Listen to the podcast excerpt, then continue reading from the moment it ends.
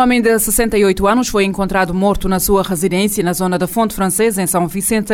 Informação avançada pela Infopress que cita o comandante dos bombeiros municipais de São Vicente, Amílcar Ganeto. Segundo a mesma fonte, os bombeiros foram acionados por volta das 19 horas da segunda-feira. O corpo foi levantado após a chegada das outras autoridades para as diligências necessárias.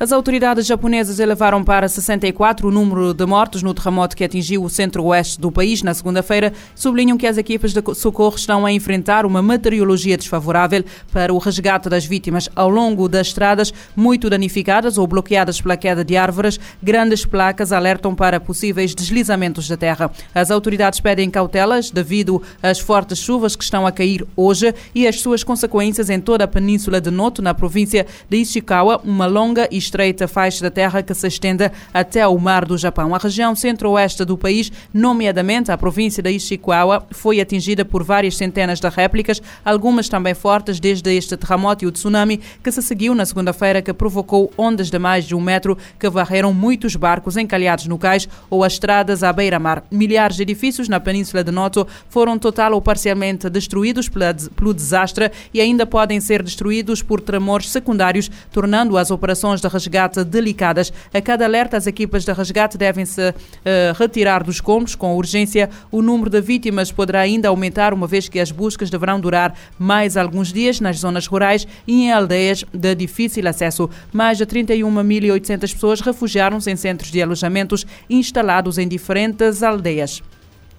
A colisão entre dois aviões no Japão poderá ter acontecido por negligência. Os meios japoneses referem que continua por apurar o motivo pelo qual o avião da Guarda Costeira se encontrava na pista de aterragem do aeroporto. A polícia japonesa está a investigar as causas do acidente entre um avião da Japan Airlines e uma aeronave da Guarda Costeira na pista do Aeroporto Internacional de Haneda, em Tóquio, esta terça-feira. Segundo o Nikkei Asia, em cima da mesa está a forte possibilidade de se ter tratado de um caso de negligência. Recorda-se que após Após a colisão, o Airbus A350 ficou envolvido em chamas, tendo todos os 379 passageiros a bordo, incluindo tripulantes retirados em segurança. Já no avião da Guarda Costeira seguiam seis pessoas, tendo sobrevivido apenas uma. A Polícia Metropolitana de Tóquio afirmou esta quarta-feira que está a investigar a possibilidade de ter havido uma negligência profissional que resultou em mortos e feridos. Sabe-se, porém, e segundo o comunicado da Japão Airlines, que o seu aparelho recebeu a autorização para aterrar de acordo com as gravações do controle de tráfego aéreo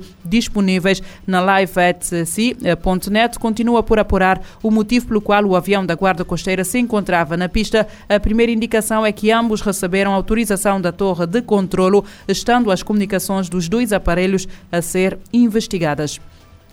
Pelo menos 12 pessoas morreram hoje e cerca de 30 ficaram feridas quando um autocarro com cerca de 45 passageiros colidiu com um caminhão no estado de Assam, no norte da Índia. O acidente de aviação ocorreu por volta das 5 horas, a hora local, no distrito de Golatam, em Assam, quando o autocarro colidiu frontalmente com um veículo de mercadorias. O gabinete do primeiro do ministro-chefe da Assam, na rede social, apontou, eh, expressou profunda eh, angústia e condolências às famílias. Os acidentes rodoviários na Índia são frequentes devido ao mau estado das estradas, ao estado precário de alguns veículos e à falta generalizada de respeito pelas regras de estrada. A questão da segurança em Cabo Delgado, no norte de Moçambique, continua por resolver. Quem o diz ao investigador do Instituto de Estudos da Segurança, Borja Nhamira, os ataques armados em Cabo Delgado intensificaram-se nas últimas semanas preciso que se mude a abordagem para avançar para outras abordagens, seja de sentar algumas negociações, mas resposta também de questões sociais, para tentar tirar base de apoio aos insurgentes. Mas a realidade no terreno é que os ataques continuam, a ameaça continua muito alta, eh, de tal modo que só os locais é que conseguem circular. No dia 21 tinha havido uma situação bem inusitada em que os insurgentes controlavam a principal estrada, mandavam parar carros, conversavam com pessoas, numa demonstração de que eles têm controle da situação, conhecem o terreno. Agora houve esse ataque do dia 26, que nove militares moçambicanos foram mortos, blindados foram queimados, o reforço que foi enviado para lá foi emboscado. Isso mostra que eles ainda têm capacidade de realizar ataques. A província de Cabo Delgado enfrenta há seis anos uma insurgência armada com ataques reclamados pelo grupo extremista do autoproclamado Estado Islâmico. A fome já é generalizada em Gaza, o alerta é das Nações Unidas. O conflito está a provocar a grave situação humanitária, preocupações com a saúde, vítimas e destruição de infraestruturas.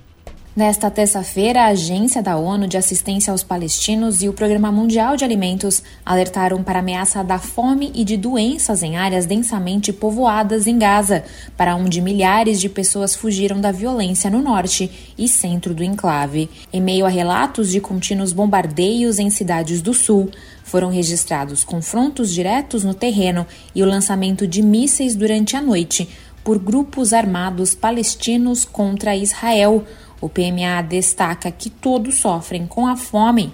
Bem mais de um milhão de pessoas agora buscam segurança na já superlotada cidade de Rafa, no sul, com centenas de milhares dormindo ao ar livre, com roupas inadequadas para se proteger do frio. Crianças desnutridas estão em risco particular e os trabalhadores humanitários da ONU alertaram que metade da população de Gaza está passando fome. Ecoando essas preocupações, a Organização Mundial de Saúde alertou para um risco iminente de surtos de doenças transmissíveis. Desde meados de outubro, houve 179 mil casos de infecção respiratória aguda. 136,4 mil casos de diarreia em menores de 5 anos, 55 mil casos de sarna e piolhos e 4.600 casos de icterícia. Desde os ataques terroristas, os confrontos na faixa de Gaza e os ataques das forças israelenses já deixaram mais de 22 pessoas mortas, principalmente mulheres e crianças, segundo autoridades locais de saúde. Da ONU News em Nova York, Mayra Lopes. De acordo com as Nações Unidas, mais de 22 mil pessoas já morreram desde 7 de outubro. Os médicos internos britânicos iniciaram hoje uma greve de seis dias em Inglaterra, uma duração sem precedentes para o sistema público de saúde britânico, para exigir melhores salários. A greve dos médicos em formação para obter a respectiva especialidade, cerca de 70 mil em Inglaterra, teve início às 7 horas e deverá terminar à mesma hora de 9 de janeiro. Estes médicos que já tinham parado durante 28 dias ao longo de 2023 2023 votaram a favor de uma nova paralisação laboral depois de as negociações entre o Sindicato British Medical Association e o, e o governo britânico terem fracassado em dezembro. O sindicato rejeitou uma proposta de aumento salarial de 8,8% no verão passado, reivindicando um incremento de 35% para compensar a perda de poder de compra desde 2008. A greve deverá afetar principalmente as consultas programadas, muitas das quais foram canceladas para concentrar os médicos disponíveis no atendimento atendimento de urgências e emergências. Os médicos internos do país de Gales também estão a planear uma greve de 72 horas a partir de 15 de janeiro, enquanto os da Irlanda do Norte também estão a considerar a possibilidade de greve. Na Escócia, os profissionais chegaram a um acordo com o governo autónomo escocês em 2023. Os médicos especialistas em Inglaterra obtiveram recentemente um aumento que varia entre 6 e 19,6%.